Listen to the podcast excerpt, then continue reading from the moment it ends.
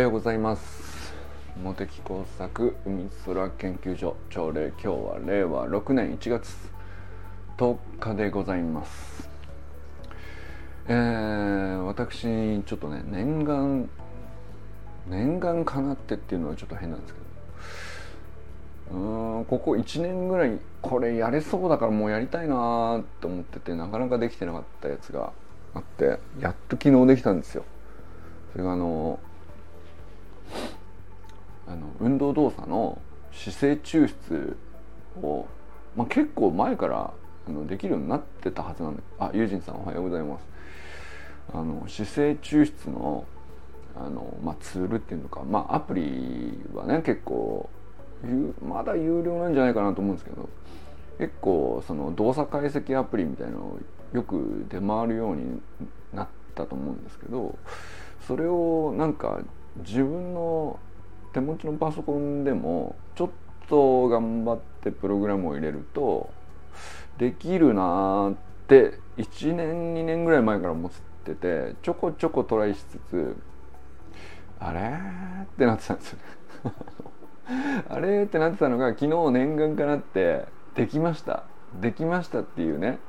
あのー、はしゃいでる感じが昨日からの一連のね投稿なんですけども。あのまあ川さんのねあのベースポジションホップの動作とか試しにやってみたりあれすごくうまくいきましたね。あとは僕のピッチングフォームとかあの動画でもあの連続写真として認識すれば、まあ、動画も結局一緒なんで姿勢抽出みたいなことがどれぐらいできるのかなっていうまあそのフリーのプログラムがもうあちこちに落落っこちてるんですがそれを自分のね Mac にインストールしてみたいなことをやっとできたんですよ。やりたかったんですけど。でこれはなんかそのそれこそねこのサロン内走りの学校の放課後運動みたいなところがあるんであの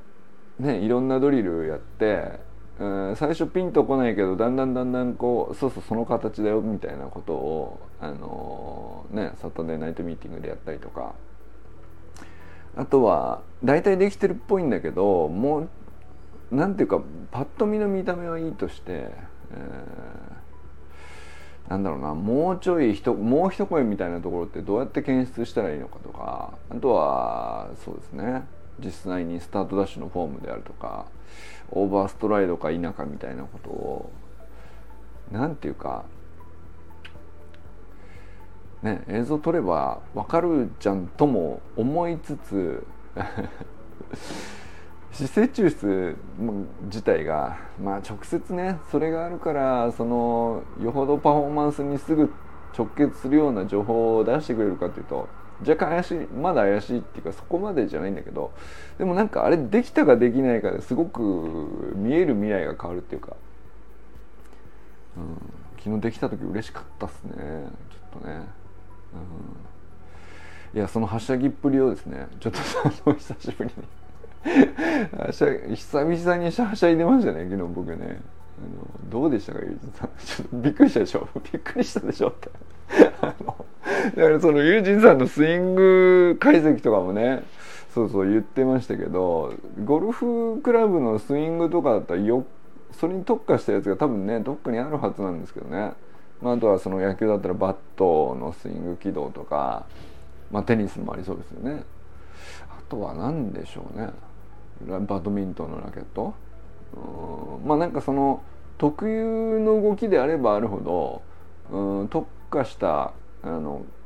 なんていうかデータベースを作ってさえおけば精度は高めやすいので絶対作っててどっかで誰かが持ってるはずなんですけどね。ただなんかその昨日僕がねとりあえず最初にプロトタイプとしてこうリリースしたというかまあかっこつけてリリースとか言ってますけど。やってみたよって話ですね。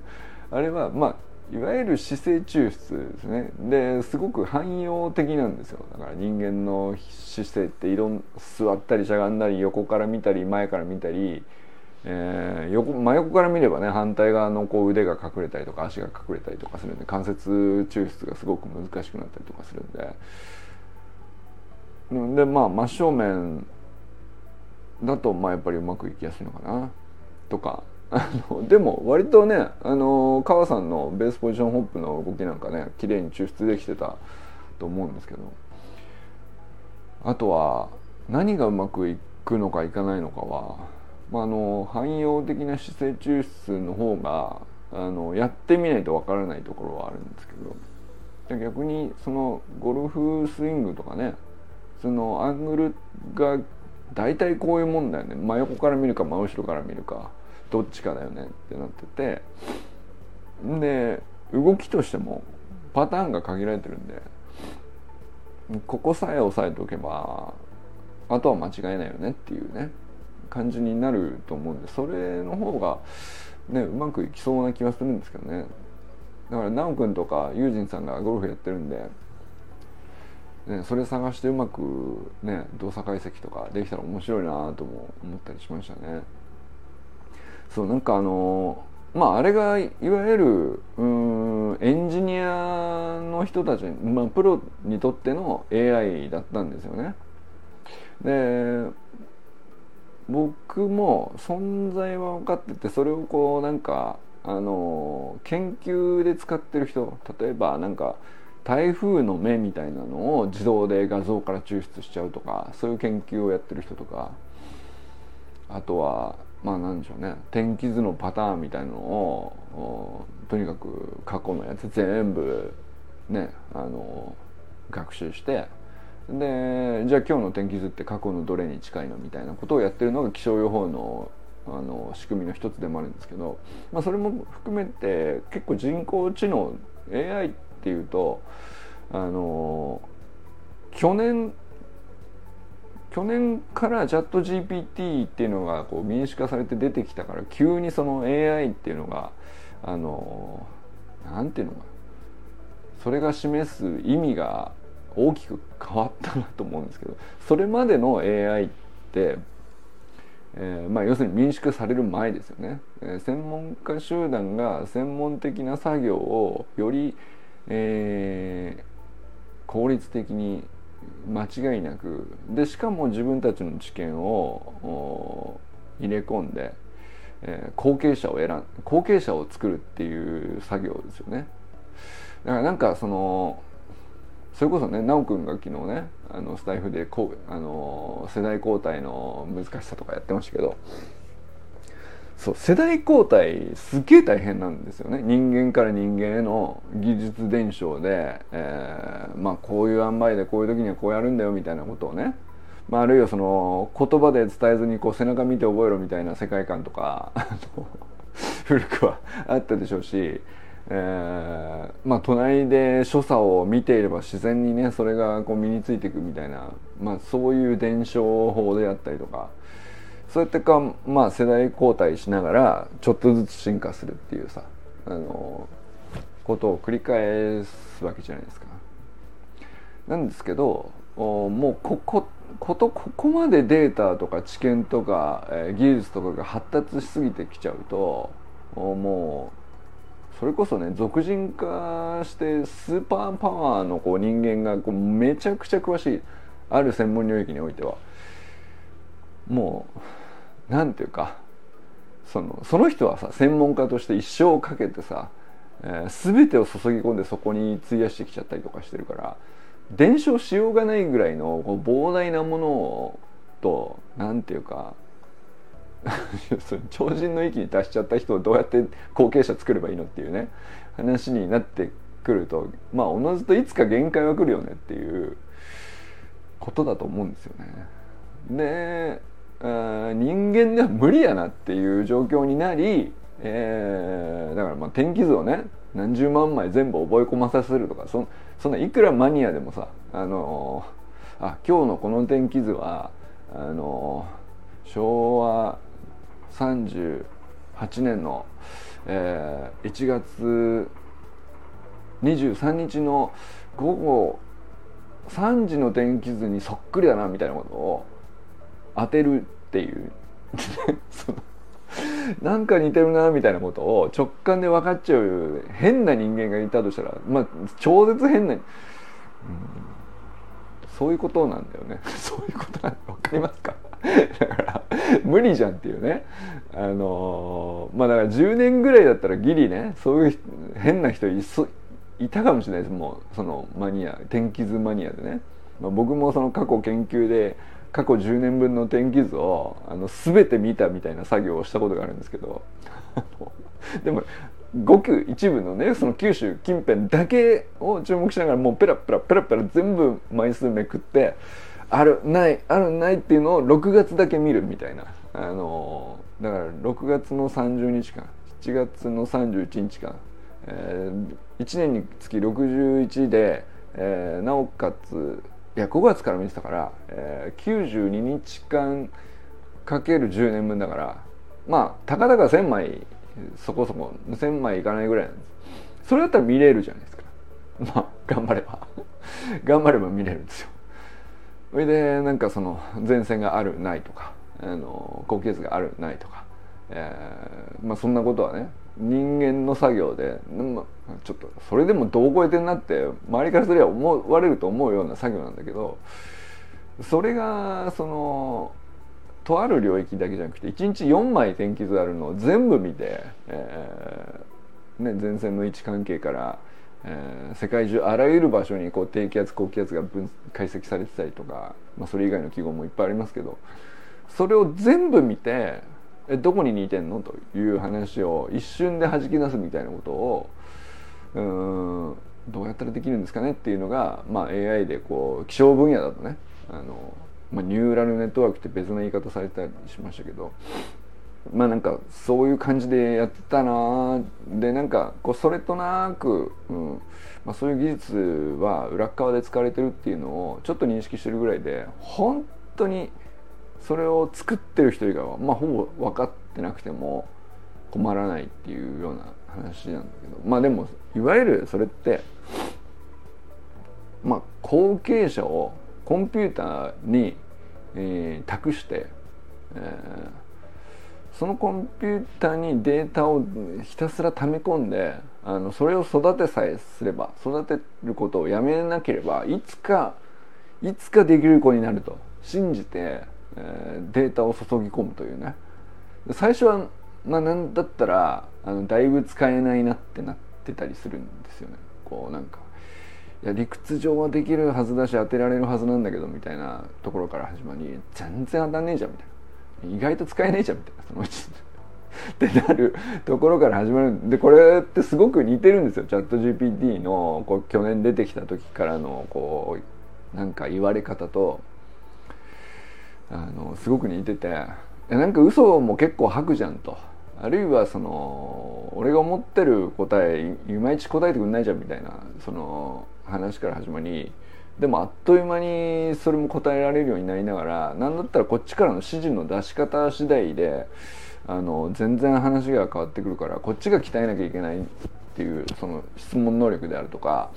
うん対話を粘り強く続けるための引き出しをこっちがとにかく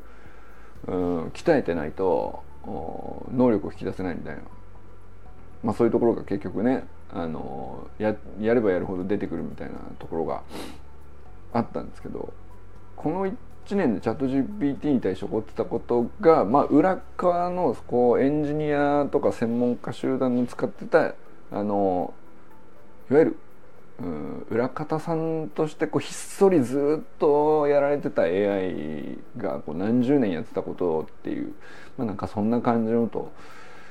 うん、一致しててでいよいよ後継者が表に出てきてもなんか恥ずかしくない状態になってきて、えー、っていう感じですよね。でそれでまあだからその昨日のね昨日からはしゃいでる姿勢抽出のやつみたいなのはあ民主民主化完全にされたかっていうとまだそこまでではない。そのでももう時間の問題でしょうね。ああいうのも完全にこうアプリ化されて、えー、誰でもね難しいプログラムとか Python とか組まなくても僕が昨日はしゃいでる程度のことはね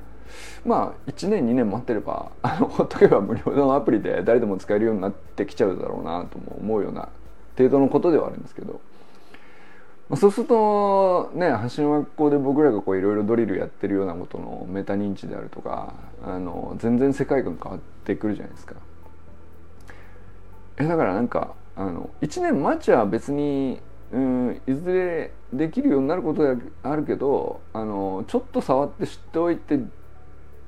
うんあこういうことかって分かっておくとまあなんか未来をちょっと見た感じに感覚としてなれるっていうね、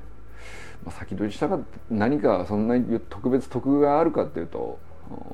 若干微妙ではあるんですけどあの程度のことだとね。だけど面白いですよね。なんかあれを面白がれるかどうかでなんかあの未来明るいなと思えるかどうかの感度も変わるのかなと。思ったり、えー、じゃあ何だったらその自分の培ってきたこういう技術であるとかこういうことは引き継いでいきたいなとか、まあ、なんかそのうんでも曖昧だし言語化もいまいち自分ではよくできてないからうんどうやって伝えたもんかみたいなふわっとしたこといっぱいあると思うんですけどそれもとにもかくにもなんかどっかにうんヒントにはなるだろうからあの明確な文章じゃなくてもいいし明確に分かる鮮明な画像じゃなくてもいいし何でもいいんだけどきっかけになるこうデータの端くれみたいなのをどっかに保存して蓄積しておくことは大事なんですよね。そうしないとえー、どんなにテクノロジーが発達してもそのテクノロジーが学習するためのきっかけがないからあのそうするとまあ後継ぎは作れないっていうことなんだと思うんだよね。だから今日僕がこうやってなんかふわっとなんかよくわからない、うん、ピンとくるような来ないようなあのまあ君がなんだか昨日からはしゃいでるのはよく分かったけどもそれ以上のなんかそれってどういう話なのかいまいちちょっとふわっとしましてねみたいなことをあの毎日喋ってるじゃないですか。喋って残してるって何なのかなと。まあ自分でもねそんな明確なあのこれにつながるだろうみたいなのはあるわけじゃないんですけどでもこれがあの積み重なって、えー、そのこのふわっとした情報の中に何かしらこう抽出したらいいものが含まれてるだろうっていうことを信じてこう残して積み重ねておくとあのまあ後からそのね、えー、機械学習人工知能なんかあのまあなんか学習するにはデータベースが必要だから。でデータベース自体はその正解ばかりじゃなくてふわっとしたものも全部含まれていて全然 OK なんですけどでなんかだからその時にねあの何もないゼロよりは何かあってうんふわっとしてるなりにどうやらこういうやつだねみたいなあのかけらをどっかに残しておいてこう溜め込んでおくみたいなのが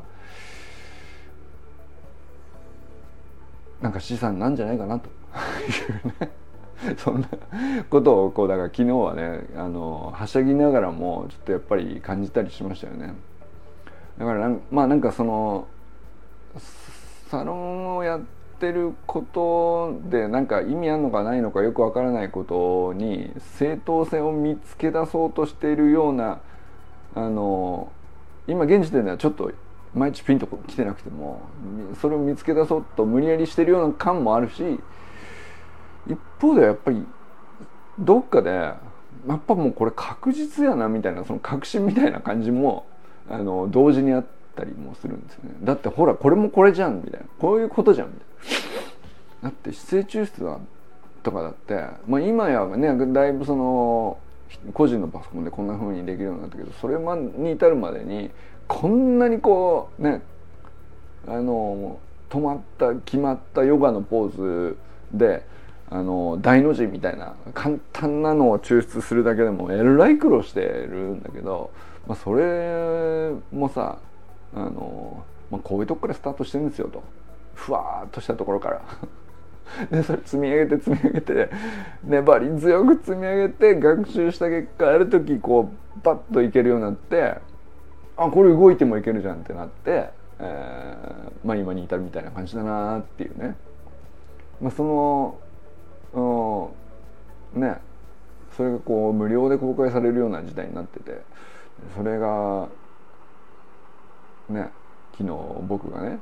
あのはしゃいでやってたことは姿勢抽出ができましたよ自体だけでもまあまあ興奮できるエキサイティングなことだと思うんですけど動作解析できるじゃんと。あのこれスポーツの見え方変わるじゃんとかあるいはその自分の体の動きとかっていうのをメタ認知する時にまあ動画に撮るだけでもメタ認知のレベルと、まあ、格段に上がりましたけどね関節の位置であるとかそういう微妙なところをねちゃんと位置関係までちゃんとこう正確に割り出してこう連続再生したりとか比較したりとか、えー、まあだからその分析の精度がどんどん上がるきっかけになるだろうなって感じさせるようなところももちろんこうこうエキサイティングなポイントの一つであるんですけどと同時になんかああいうことがどうやって作られてえ今世に出てきてるのかみたいなこう歴史みたいな感じですかね歴史をたどっていくとあこうやってなぜ作られたのかもその結局後継者をもう作るみたいな雰囲気なんだよね。でそれこそああいうなんていうか技術自体もさらに世代交代したりもするしでその時にその世代交代の時に、えーねそれこそ奈くんのあの人間のチームとしてこう強豪校が指導者が変わってとか選手が入れ替わってでも強さを維持するみたいな時にどういう難しさがあるみたいみたいな話とすごく似たようなことが起こるんですよ。似たようなことがあの大体起こっていてだからねなんかあの結構勉強しがいがあるというか、あのそのチームビルディングみたいなことに対してもアナロジー的になんかそのメタ認知できる部分があったり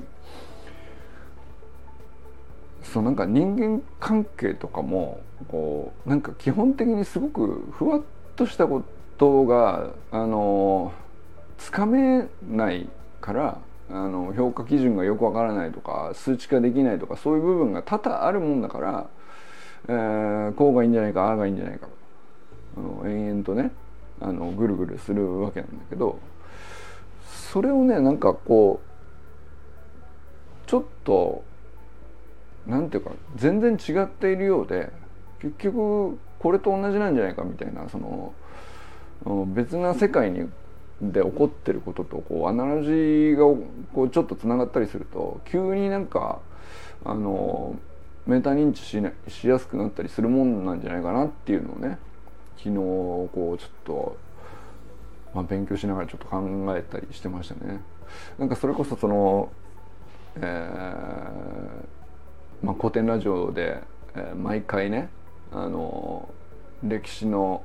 節目みたいなので必ずまあ、リーダーであったり偉人であったり、えー、出来事であったりが解説される時に、あの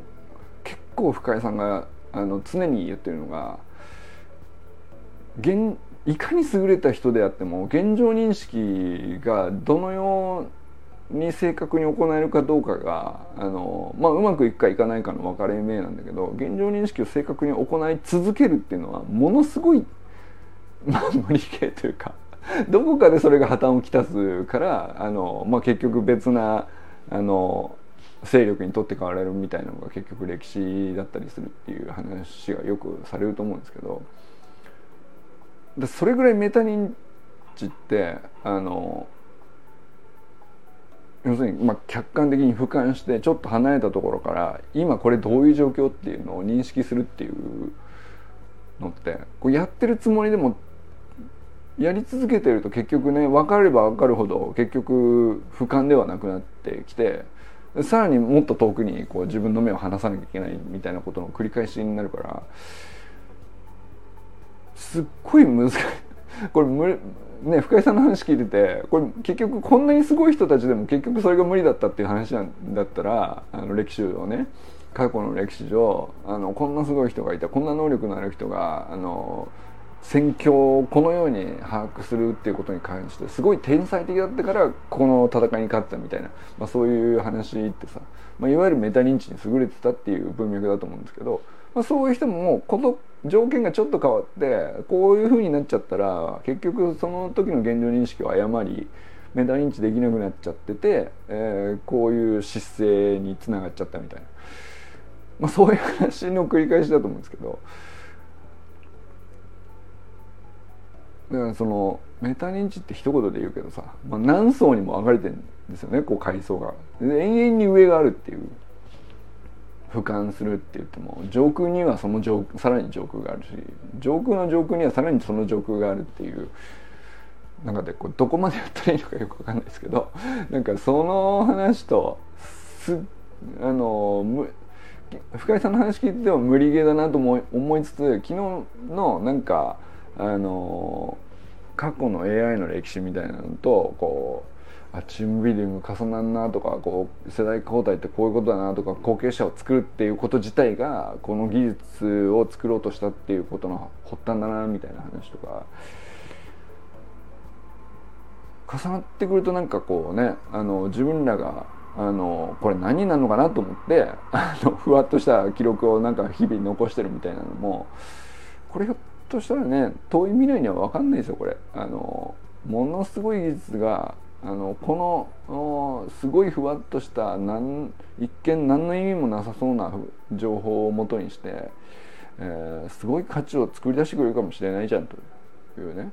まあ、その価値も誰にとっての価値かは分かりませんけどその自分にとっての価値とは限らないからね。そのまあね近しい人にとっての価値なのか、えー、もっと普遍的に広い世界にとっての価値なのかは分かりませんけど。でもないよりはあった方がいいなっていう信じられるよねっていうのをなんかね確信したい欲求？そのなんかね、うん、そう信じてるから多分ねこのふわっとしたその1年以上やってられてるんだろうなとも思いつつだからその確信を探してるんでしょうねなんかね。だからあの全ての投稿があのなんか「何それ?」っていうとこうばかりなんてばかりって言ったら失礼な話ですけどお互いね いやなんかそれそれぞれ本人にとってはこんなこと書いてみようかなとかこんなのシェアしてみようかなとかでも一見してすぐ伝わってくるような意味ばっかりじゃなかったりするんだけど僕絶対それ残しといた方がいいんだって集めておいた方がいいんだってでお互い分かってる者同士で安心してる者同士では少なくともこれ価値あるはずだからって信じて残して積み立てていこうよって言い合ってる小コミュニティというか小さい広場がね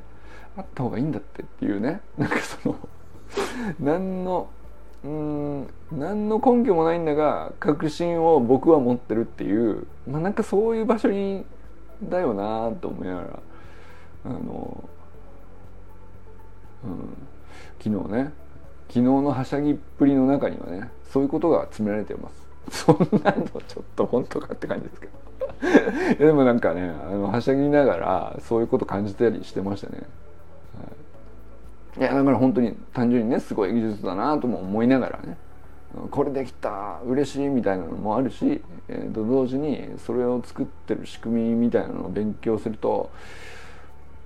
あこういうとこから始まってるのかみたいなね。歴史もなんかもうリスペクトしかないですしね。うん、はいということで今日はねちょっとねあの興奮冷めやらないのでちょっとただただね自分のあのこれできた話をしてしまいました はい、佐藤ひろみさんおはようございます。えー、川明さんおはようございます。いかがですか？あの姿勢抽出。ぜひね川さん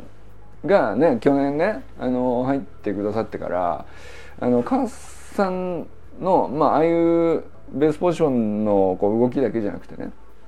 まあいろんなこう母さんも GPS トラッカーでこうデータシェアしてくれたりしましたけどなんかこう一番うん相性が良さそうだなとも思ったりしたんでその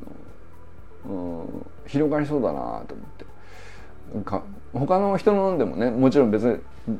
みんながやってる動きなんでやったら全然それでできるんですけど。そうですね。全員分のベースポジションホップをこうやってみましょうかあれね。比べてみてもだから砂塚さんのやつと比べてみても面白いかもしれないですね。うんとか。うん。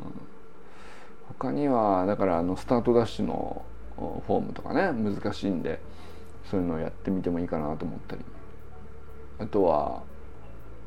そうですね。だから昨日はとりあえず母さんのやつをやりましたけど